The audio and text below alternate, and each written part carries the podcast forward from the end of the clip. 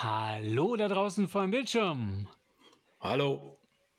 Ja, herzlich willkommen einmal wieder an dieser Stelle.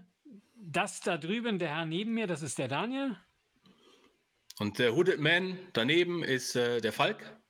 Ja, aber das sieht man ja, äh, oder das sieht man ja im Podcast nicht. Im Podcast sieht man das nicht, sondern nur auf YouTube. Das äh, ist, wird noch zum Problem, sage ich dir. Das wird noch zum Problem, ja, ja. Ja, ja. Das wird ein Running Gag. Naja, Mein Hörspiel, Hörspielmacher mit Video, das ist ganz furchtbar. ja, wirklich. Aber ähm, wir haben heute ein besonderes Thema. Möchtest du das vorstellen? Wir haben ein besonderes Thema, aber davor gibt's das Intro. Ohrenbrecher. Die Hörspielmacher. Der Hörspiel-Podcast von Falk und Daniel. Und das besondere Thema ist KI. Furchtbares Buzzword-Thema. Ja. Jeder spricht drüber, jeder probiert es aus. Äh, jeder lässt sich seine Aufsätze ab sofort per. Nein, Spaß. Aber äh, wir haben uns überlegt, dass das durchaus ein ganz spannendes Thema auch im Bereich Hörspiel ist, weil theoretisch ist es auch in Hörspielproduktionen so, dass einem äh, jetzt zum Beispiel künstliche Stimmen äh, beim einen oder anderen Mal helfen können oder es ist zumindest zu diskutieren, wo ist die Grenze, wo setzt man das ein, auch beim Skriptschreiben, ja, nein und so weiter, wo geht's hin? Aber vielleicht fangen wir mal am Anfang an. Wie, äh, was sagst du zum Thema KI? Ja. Also das Thema KI ähm, kann man, glaube ich, jetzt nicht so in einem Satz zusammenfassen und sagen, ich bin, ich bin dafür oder ich bin dagegen, äh, weil ich finde, das ist so ähm, noch schwierig, weil viele De Sachen noch einfach nicht geklärt sind. Grundsätzlich finde ich die Technologie dahinter sehr spannend. Ähm, ich bin auch wirklich gespannt, wo das Ganze hinführt und was uns das noch bringt. Und in vielen Sachen benutzen wir es ja. Beispielsweise bei DeepL, ähm, da ist ja auch eine KI hinter, die, glaube ich, aus diesem äh, Forum Lingue oder wie das heißt, äh, schöpft die da draus äh, ähm, und, und generiert daraus eben die Übersetzung. Und das muss ich sagen, die Technologie dahinter finde ich sehr interessant.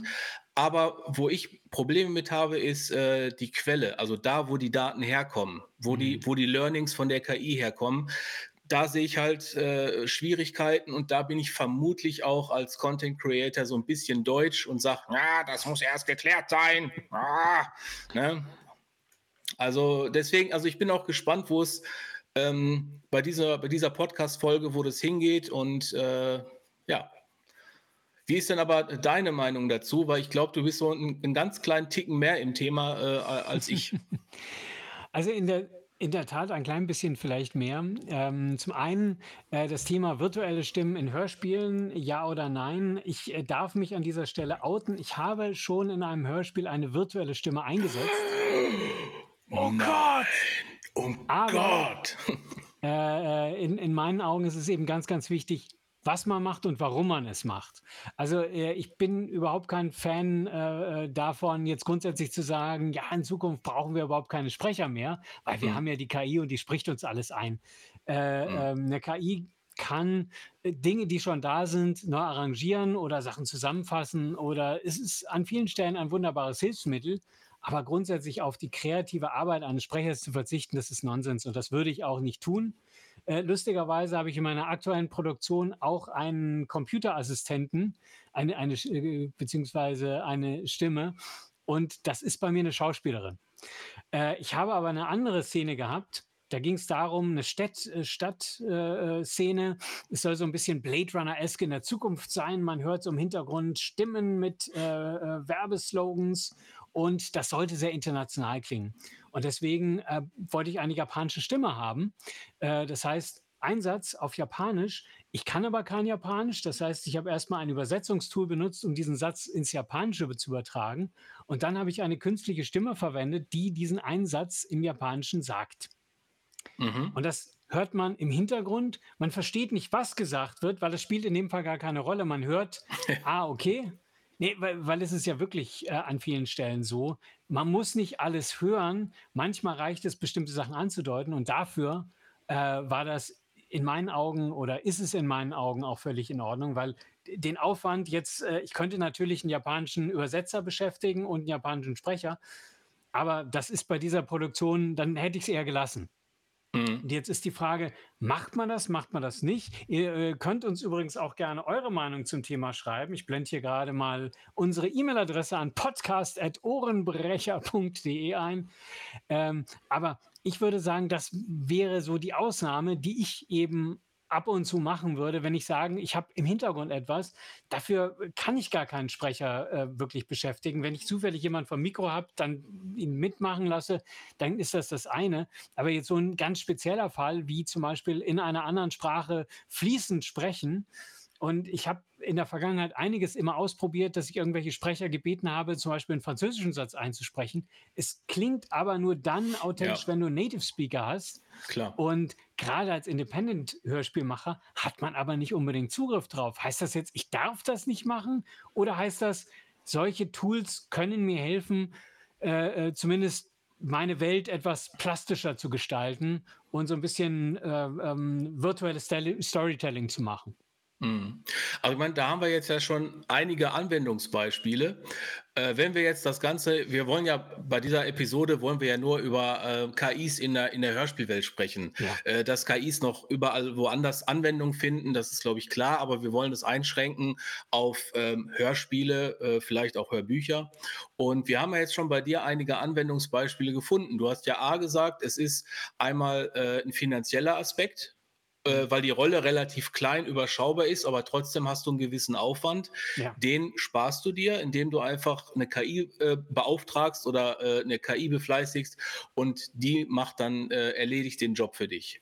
Ähm, dann das Zeitersparnis, das hatten wir ja auch schon.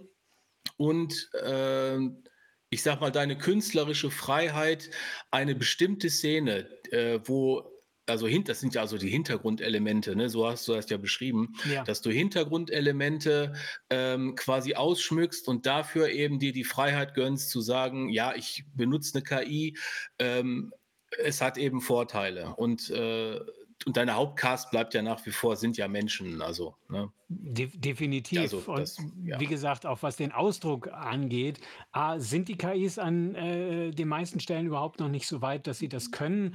Und zum anderen ähm, will ich ja eine Original-Darbietung äh, äh haben, nicht die Darbietung, die irgendwann irgendein Sprecher mal an irgendeiner Stelle gemacht hat, wo teilweise ja gar nicht nachvollziehbar ist, wo die herkommt.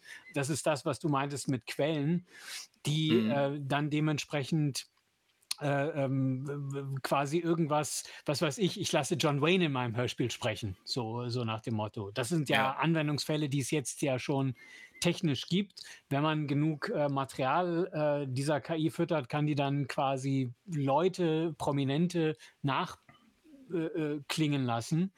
Und das finde ich zum Beispiel super schwierig. Ah, definitiv.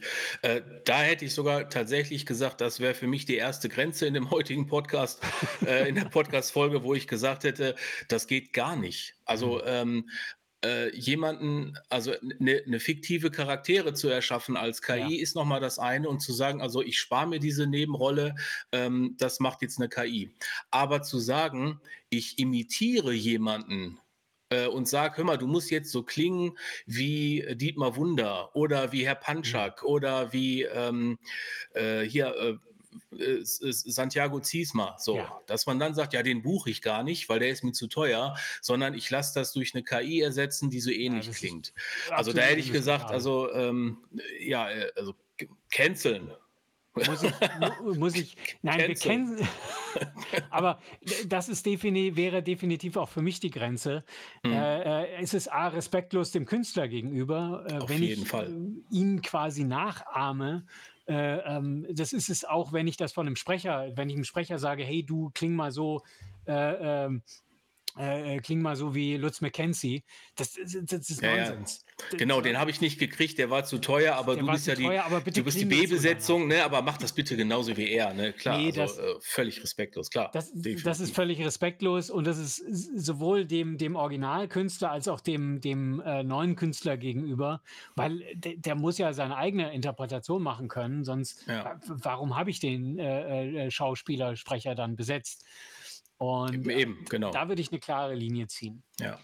Also ich habe mir, äh, was die Hörspiele angeht, äh, was ähm, und die, die Einsetzbarkeit von KI, da habe ich mir noch gar nicht so die Gedanken gemacht, weil das für mich persönlich noch nicht so präsent ist. Es ist zwar in den Medien präsent, äh, es wird viel drüber geschrieben und KI ist jetzt auch äh, also wird ja auch erstmal als was Schlechtes dargestellt in vielen Ja.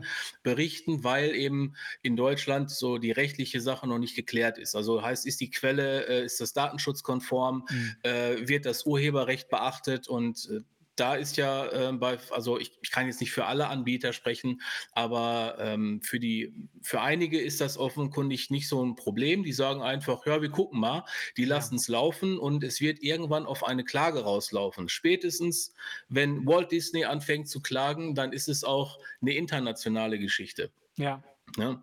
Und ähm, ich habe mir gedacht, ja, was, äh, was ist die Angst vor KI? Also warum, warum äh, könnte das die Hörspielszene zerstören? Äh, spätestens dann, wenn natürlich die Sprecher nicht mehr gebraucht werden und Sprecherinnen, also wenn die Cast ähm, ersetzt wird durch äh, Mhm. generische KIs, dann ist natürlich so eine Branche einfach äh, hinüber, weil dann hat, dann ist das Level auch gleich. Weißt du, wenn jetzt jeder die KI benutzt, dann hat Ja. jeder das gleiche Level und du hast gar keine Unterschiede mehr. Du hast keine Feinheiten, keine Mhm. Abstufung mehr. Jetzt stellst du deine Cast individuell zusammen. Du machst die Gedanken, ich brauche eine warme Frauenstimme, als Gegenpart vielleicht eine, eine, eine untypische Männerstimme Ja. und du stellst sie zusammen, du hast Charaktere, du hast ja auch, auch die Cast äh, schauspielert und bietet dir was an und das macht die, die KI ja jetzt nicht mehr. Äh, und du hast dann, ich will nicht sagen Einheitsbrei, aber du hast eigentlich überall diese Perfektion, keine Kanten, keine Ecken mehr und das wird das Ganze einfach für mich persönlich einfach so langweilig machen, dass man sich dann eher davon abwendet, ähm, anstatt es abzufeiern. Ja, also ich halte davon äh, grundsätzlich auch nichts, beziehungsweise äh, äh, beim Hörspiel äh, reden wir über äh, einen, einen künstlerischen Schaffensakt. Mhm. Und äh, wie gesagt, KIs können nichts grundlegend Neues erschaffen, was nicht in irgendeiner Form schon da wäre, mal abgesehen von dem Urheberrechtsaspekt. Und äh, ähm, wenn ich eine Geschichte erzähle, dann will ich da ja eine originäre Sache machen.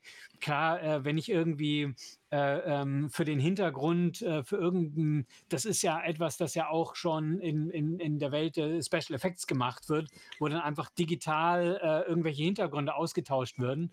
Ähm, auch da werden schon solche Algorithmen eingesetzt, um eben das zu automatisieren. Oder ein anderes Beispiel, ähm, wenn ich jetzt zum Beispiel ein Hörspiel, Text auch nochmal irgendwie äh, beispielsweise ein Video, eine Podcast-Folge mit Untertiteln versehen will, dann kann die KI uns helfen, das automatisch eben mit Mhm. Untertiteln zu füllen. Und dann zum Beispiel Leute, die zum Beispiel äh, ähm, Probleme mit dem Hören haben, noch äh, zusätzlich äh, eben Textanker äh, zur Verfügung zu stellen. Vice versa umgekehrt bestünde vielleicht die Möglichkeit, eben Leuten, die eben äh, ähm, äh, sehbehindert sind, zusätzlich eine Audiounterstützung an die Hand zu geben Ja. Die so im, im kleinen Feinen, äh, da, da geht es wie gesagt nicht darum, wirklich ganze künstlerische Szenen zu machen. Und es gibt ja auch den Hörfilm, also dass ich äh, eine Erzähler, zusätzliche Erzählerpassage für viele Kinofilme inzwischen habe. Äh, die kann man, da gibt es eine App für, ich habe jetzt gerade den Namen nicht. Aber da kann man sich anmelden und kann dann während des Films sich das zuschalten lassen und dann hört man zusätzlich äh, äh, noch die gan äh, ein Erzähler, der dann quasi äh, die, die Lücken füllt, die man dann vielleicht nicht sehen kann. Und Mhm. sowas finde ich äh, äh, super Ja. spannend. Wird aktuell von, von, von Menschen gemacht, absolut sinnvoll. Da ist es dann grenzwertig, ob man sagt, macht das eventuell Sinn, äh, äh, einfach die Zugänglichkeit zu bestimmten Sachen für Menschen zu erhöhen, die eine Einschränkung haben, ohne dass ich jetzt einen riesigen Apparatus brauche, weil wie gesagt, wir müssen alle äh, auf Budgets achten und wenn ich als kleiner. Independent Sachen machen kann, äh, ähm, um zum Beispiel dadurch mein Hörspiel auch für, für andere zugänglich zu machen, dann finde ich das grundsätzlich eine Sache, über die man zumindest sprechen sollte. Ja, also ich bin zum Beispiel auch ein, ähm, äh, ein Fan oder ich finde es gut, wenn die KIs mich zum Beispiel bei der Bearbeitung unterstützt. Oh ja. Ähm, auch da ist natürlich jetzt, äh, woher kommen die Learnings von der KI, aber ich sag mal, dass jetzt äh, an der Stelle hätte ich gesagt, ist es zweitrangig, weil ähm, die, äh, es kommt ja da auf das Endergebnis an. Du hast eine Bearbeitung und ich glaube, dass keiner ähm, wirklich sagen kann, da habe ich nur äh, ähm, ja, so ein Monopol drauf, ich bin der Einzige, äh, der das so bearbeiten kann, sondern es ist ein, äh, eine technische Sache. Und Algorithmen gibt es schon immer, angefangen bei Rauschminderungen und äh, hier und da. Und äh, da hätte ich zum Beispiel bei, auch bei der Hörspielproduktion gesagt, dass ähm, das eine Unterstützung ist. Jetzt wird ja. der Toningenieur natürlich auch Schaum vom Mund kriegen ähm, oder die äh, Tonmeisterin und die sagt dann, ja, äh, ne, ja, nur weil du da keine Ahnung von hast. Aber das wäre ja das. Also äh, das wäre für mich ein, ein, Tool, äh, sorry, wenn ich, wenn ich dich abwürge. Yeah. Äh, es, wär, es wäre ein Tool, äh, ähm, ähm, was mich unterstützt, was ich tatsächlich vielleicht nicht kann. Und als Beispiel wäre ja zum Beispiel, ähm, entrauschen oder du willst mhm. äh, etwas Bestimmtes trennen und sagst, ja, du hast Hintergrundgeräusche, die müssen weg oder du hast vielleicht doch einen Hall und die KI schafft es, diesen Hall zu killen. Und ja. ich bin einfach nicht in der Lage und würde dann jetzt sagen, okay, ich müsste jetzt einen Toningenieur äh, beauftragen und äh, die Kohle habe ich aber nicht, deswegen greife ich daraus, darauf zurück. Dann hätte ich gesagt, das wäre in meinem Fall legitim. Es ist ja auch so ein bisschen das Thema Zeit hatten wir vorhin auch. Das spielt ja auch eine Rolle. Wenn ich zum Beispiel die Möglichkeit hätte, dass eine äh, KI mir beim Einrichten eines Projekts, eines Audioprojekts zum Beispiel hilft oder äh, eben solche Sachen wie, ähm, dass äh, wenn ich zwei Audioaufnahmen habe, die in unterschiedlichen Studios aufgenommen werden. Und das passiert im Indie-Bereich eigentlich äh, ist gang und gäbe. Man nimmt selten komplette Casts äh, an einem Ort auf, sondern nimmt das meistens deutschlandweit auf. Und dann werden die mit unterschiedlichen Mikrofonen aufgenommen, dann klingt das nicht hundertprozentig deckungsgleich. Wenn mhm. ich dann zum Beispiel eine KI nehmen würde, die diese Aufnahmen automatisch angleicht, auch das ist etwas, das uns im Prozess unterstützen kann oder äh, Sachen vereinfachen kann. Oder um vielleicht noch ein anderes Beispiel zu nehmen, äh, ähm, ich halte nichts davon, eine KI ganze Hörspielskripte schreiben zu lassen. Da gibt es auch schon erste äh, äh, Versuche, ja. die äh, noch sehr unbeholfen sind. Äh, aber es immer besser wird. Wo ich aber durchaus eine Stärke sehe, ist, ähm, beispielsweise Unterstützung in Themen wie zum Beispiel äh, Lektorat zu machen, weil natürlich will ich jetzt auch nicht ein Lektorat komplett schlecht reden oder sagen, oh Gott, das ist ja auch ein Businesszweig äh, bei E-Books zum ja, Beispiel. Auf jeden Fall, ja klar. Aber es kann mir beim, beim Schreiben schon eine Hilfestellung geben, dass ich bestimmte Satzkonstellationen und so weiter, dass ich mich halt auf die wesentlichen Sachen konzentrieren kann. Wir haben das ja jetzt schon so mit Rechtschreibkorrektur. Was ist das viel anderes, wenn mich mein äh, Programm schon darauf hinweist, wenn ich Wörter falsch geschrieben habe. Nur dass die KI eben auch Satzkontexte erkennen kann und äh, so ein bisschen stärker noch grammatikalisch äh, geschult ja. ist und mich da auf schlechte Formulierungen aufmerksam machen kann. Am Ende muss ich natürlich derjenige sein und bleiben, der entscheidet, will ich das jetzt machen oder will ich das nicht machen. Das hat man ja beim klassischen Korrektorat oder Lektorat auch. Aber es ist für äh, gerade im, im, im kleinen Bereich eine super Ergänzung, äh, äh, schon von vornherein gleich einen besseren Text dann auch einem Lektor anliefern zu können, dass der sich halt wirklich nicht auf, mhm. oh, jetzt muss er mir wieder überall die Anführungszeichen anders machen, weil ich habe die falsch in meinem Dokument gesetzt, um jetzt mal so ganz äh, äh lapidares Beispiel zu nehmen, hinzu, dass er sich wirklich mehr auf, den, auf das Wesentliche fokussieren kann.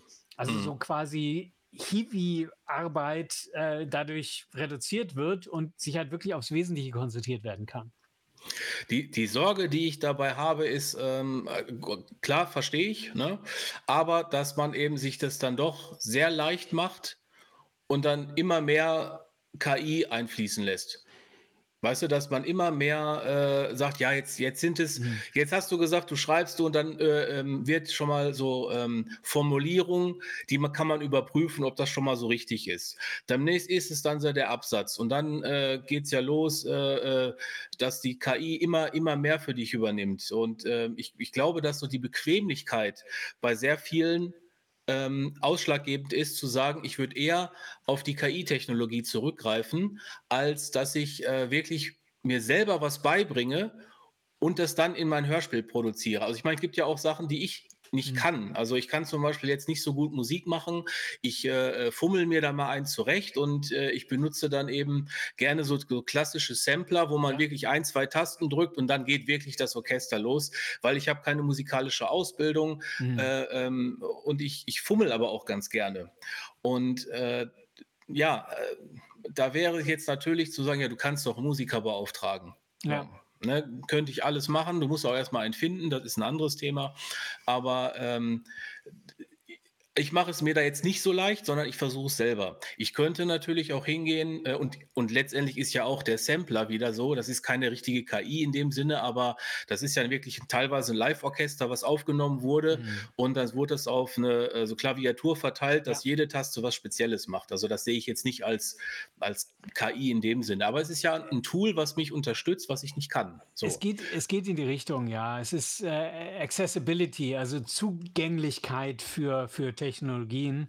Und äh, wenn ich mir überlege, die ersten Audiobearbeitungsprogramme, die waren auch so krude, äh, da musste man äh, zum Beispiel alles direkt in eine Datei immer schreiben und hatte nur eine einzige Spur. Und heutzutage haben wir Programme, die äh, Multispuren haben. Und ich, also das ist ein fließender Prozess, den wir hier haben. Und es wird immer wieder neue technologische ja. Fortschritte geben. Und man muss das als Hilfsmittel begreifen, die einem äh, äh, dabei erleichtert die äh, Arbeit, als auch, äh, dass man eben mehr geschafft bekommt, dass man eben sich auf das Wesentliche auch fokussieren kann, weil, wie gesagt, wir sind ein Mann-Armeen, äh, wenn ich ja. jetzt mal böse formuliere, aber äh, wir schreiben, wir schneiden, wir machen Sounddesign und so weiter. Und wenn man diese ganzen Arbeiten zusammen addiert, dann kommt ein riesiger Apparatus raus. Wenn ich dafür natürlich einzelne Leute einstellen könnte, ich würde das super gerne machen, aber so viel nehme ich mit den Hörspielen gar nicht ein. Da ist die Frage, entweder es gar nicht machen oder Hilfsmittel nehmen. Und ich ja, ja. bin eher dazu zu sagen, dann halt sich mit dem Thema Hilfsmittel auseinandersetzen, aber klare äh, äh, Grenzen ziehen. Vielleicht noch ein weiteres Beispiel. Ich habe äh, letztlich auch mal ein bisschen rumexperimentiert mit, der, mit dem Programm Stable Diffusion. Das geht um äh, Grafikerstellung. Weil die mhm. Idee, äh, die ich hatte, war, kann mir das Ding eventuell helfen? Äh, ich hatte eine Idee für ein Cover, so, so quasi, ich selber bin zeichnerisch überhaupt nicht begabt, so eine grobe äh, Skizze zu haben, die ich dann dem Grafiker geben kann, damit er weiß, äh, so, das ist die Richtung, die ich mir vorstelle. Also quasi mir hilft, meine Ideen auf, in irgendeine Form zu bringen. Und ich muss ganz offen und ehrlich sagen, da kamen einige interessante Sachen raus, aber da kam nie das raus, was ich haben wollte. Und am Ende ja. des Tages habe ich meinem, meinem Zeichner dann wirklich es beschrieben und äh, der hat 100 Prozent äh, äh, äh, äh alle meine Erwartungen übertroffen. Mhm. Das ist aber halt auch genau die Sorge, die ich habe. Jetzt das Beispiel zum Beispiel ist sehr gut, äh, Hörspielcover. Ja. Da gibt es natürlich Sachen, die man kaufen kann. Und es gibt ja auch, also ich bin kein Freund von Verteufelung, dass man generell sagt, nein, also das, mhm. das darf man nicht, das ist äh, äh, Teufelswerk, das geht gar ja. nicht. Ähm, aber äh, es muss ja einen Sinn ergeben und äh, bei, bei gerade bei diesen Bild-KIs, da bin ich besonders kritisch, weil ich ja selber also hauptberuflich als Grafikdesigner arbeite und äh, da das stößt mir dann schon übel Beispiel auf, wenn ich überlege, wo die Quellen herkommen. Da geht es dann nicht um das Ergebnis, da ist dann die Quelle äh, interessant. Und gerade beim Cover, ähm, ja, also das, das ist ja bei vielen, ich sag mal, Hörspiel, Hobby-Hörspielmachern, ne, ist das ja immer so ein, so ein schwieriges Thema, dass das Hörspielcover, weil die eben alles selber ausprobieren. Ja. Und dann habe ich aber letztendlich gedacht, ja, aber besser, die machen das selber, als wenn sie das einfach von, also irgendein x-beliebiges Bild generieren lassen, ja. äh, was letztendlich ja eigentlich so gar keinen Mehrwert hat. Ne? Ähm, und da muss ich immer, glaube ich, an mir selber arbeiten. Da lehne ich eher schneller ab und sage, nee, nee, dann gar nicht. Also dann lieber gar nicht, als äh, mhm. äh, einfach nur, keine Ahnung, ein, ein schwarzes, äh, schwarze Hintergrund, weiße Schrift drauf und damit hat sich's, als jetzt ein, eine KI zu befleißen, die dann äh, für mich die komplette Arbeit übernimmt. Ja. Äh, alternativ, ich meine, es gibt ja Stockmaterial, also ne, äh, was man ja. benutzen kann. Es ist halt so ein bisschen so ein fließender Übergang, den wir gerade erleben. Äh, ja. Äh, Im Prinzip geht vieles, was eine KI heute macht, in Richtung Stockmaterial verwenden. Und im gewissen Rahmen ist das ja völlig in Ordnung und legitim, sich damit Sachen zu vereinfachen. Oder wenn ich Sounddesign mache, habe ich auch eine Bibliothek an Geräuschen und da sind auch diverse Betten dabei, die sind schon fertig angelegt. Also wirklich so Hintergründe wie äh, die grüne Wiese mit äh, zwitschernden Vögeln und so weiter. Das muss ich nicht alles von null auf immer selber bauen, sondern da habe ich einen gewissen Baukasten, den ich eben erweitern kann und ich nehme selten einfach nur das Bett blank, das ich eben in meinem Archiv habe, sondern ich reiche das dann noch mit weiteren Klar, Elementen an. sicher. Wie zum Beispiel mit äh, meiner äh, japanischen Werbestimme im Hintergrund. Ja, ja. Weil sich das Ganze dann wesentlich lebendiger anhört, als wenn ich nur eins zu eins diese, diese Standardbetten nehm, nutzen würde. Ja. Also ich glaube, ich das, also für mich wäre das jetzt zum Beispiel auch völlig legitim zu sagen, hör mal, ich habe da jetzt eine japanische sprechende Person und der, der ganze Aufwand, der dahinter steckt, der wäre mir einfach zu groß ähm, dass man jetzt sagen müsste, ja, ich beauftrage jetzt jemanden, der A, das mhm. auf Japanisch schreibt, der das spricht und, und hier und da, das wäre einfacher, kurz ins Netz zu gehen, die drei Zeilen einzutippen und ja. zu sagen, sprich das bitte mal auf Japanisch. So, ja. da hätte ich gesagt, da ist ein hoher Nutzen. Ähm, die Wahrscheinlichkeit, dass du das gemacht hättest, ist auch sehr gering, dass du jemanden dafür beauftragt hättest, es sei denn, du bist ein Riesenstudio, da hätte ich einfach gesagt, da sollten mhm. solche Kosten gar nicht nachgefragt werden. Und ähm, da glaube ich, das ist so legitim. Genauso wie es für mich legitim ist, zu sagen, ähm, ja, man hat jetzt ein, Audiofile, man muss das bearbeiten, restaurieren, nenne ich das jetzt mal. Ja. Und das macht jetzt eine KI. Was auch natürlich ein Profi machen kann, aber ähm, also aus meiner Sicht, ich bin Hobby-Hörspielmacher, ich ja. verdiene damit kein Geld. Ich mache das in meiner Freizeit. Alle, die mitmachen, machen das in ihrer Freizeit.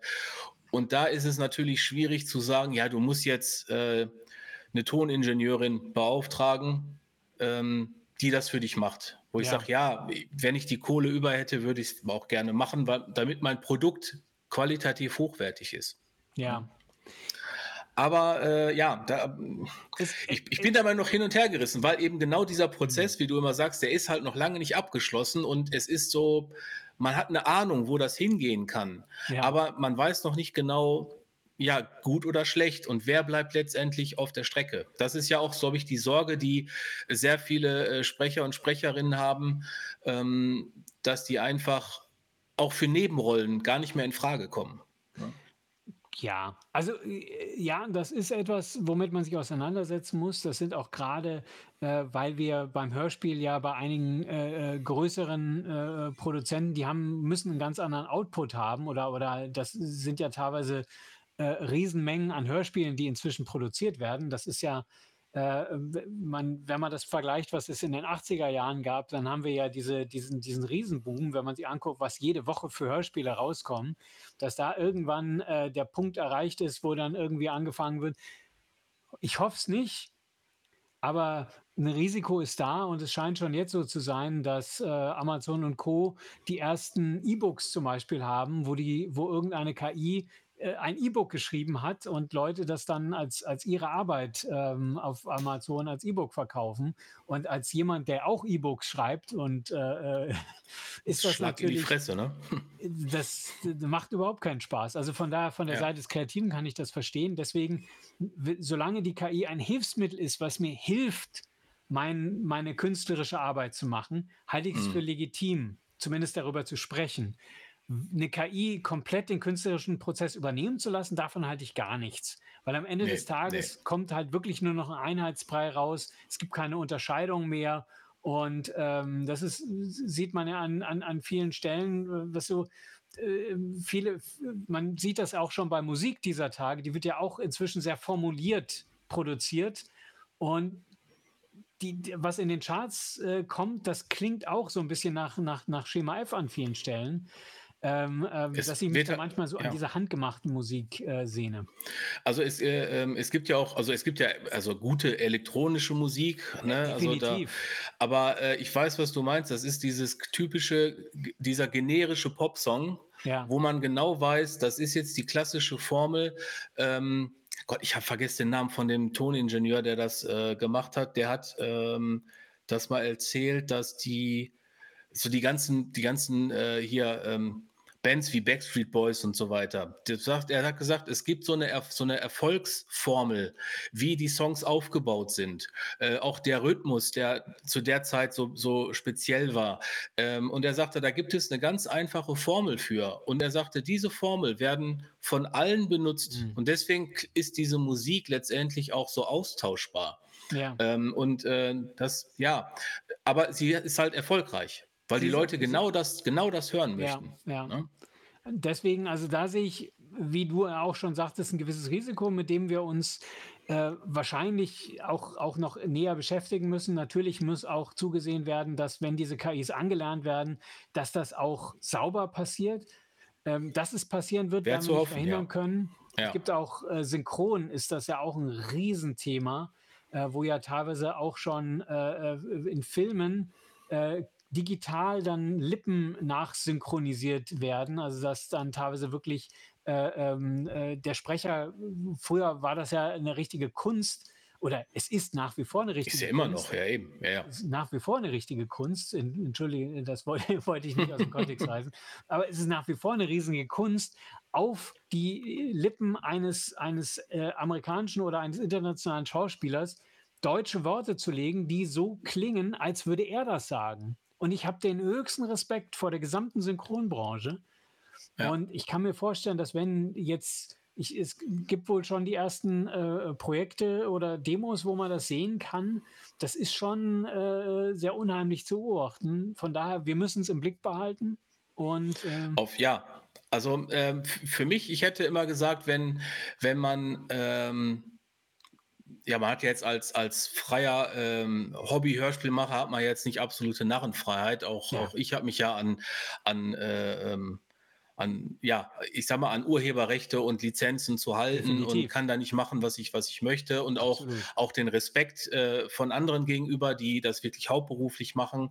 Aber ähm, wenn jetzt zum Beispiel jemand hingeht und sagt, ich habe ein KI-generiertes Hörspiel gemacht und der verschenkt das, dann hätte ich gesagt, ja, du bist vielleicht ein bisschen komisch, aber ähm, es, es wäre noch legitim, weil er zumindest keinen finanziellen, ich sag mal, ähm, eine finanzielle Absicht dahinter hätte, was es ja. nicht deswegen nicht legal vielleicht macht, aber zumindest nicht so verwerflich.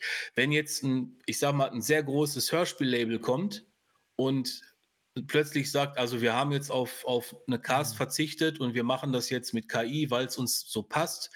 Ähm, da hätte ich schon ein ernsthaftes Problem mit. Und ich glaube, dass eben da, da auch ähm, viele Fans noch da draußen sind, die das äh, nicht respektieren würden, wenn man mhm. jetzt die KIs übermäßig einsetzt wie gesagt, Anwendungszweck hast du ja schon gesagt, der muss einen Sinn ergeben, der muss eine Unterstützung haben, aber er darf nicht den Hauptprozess übernehmen. Mhm. Also da wäre ich gesagt, wäre ich, wär ich ganz, ganz bei dir. Ähm, ja, aber ist trotzdem. Also ich habe immer noch, wenn ich über das Thema nachdenke hm. oder auch lese, ich habe immer noch so ein leichtes Ziehen in der Magengegend, weil ich wirklich nicht abschätzen kann, wie es passiert. Und ähm, ja, es, äh, Spannendes Thema. Kann man wahrscheinlich noch stundenlang drüber da sprechen. Kann man Stunden drüber reden, aber gut. Ja. aber irgendwann hat jeder Podcast, genau wie unser, einmal ein Ende.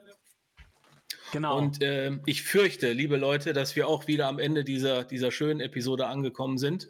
Nochmal den Hinweis, welche Meinung habt ihr zu dem ganzen KI-Thema? Vielleicht auch besonders in Bezug auf Hörspiele. Wovor habt ihr Angst? Was würdet ihr äh, noch als akzeptabel erachten? Schreibt uns an podcast.ohrenbrecher.de.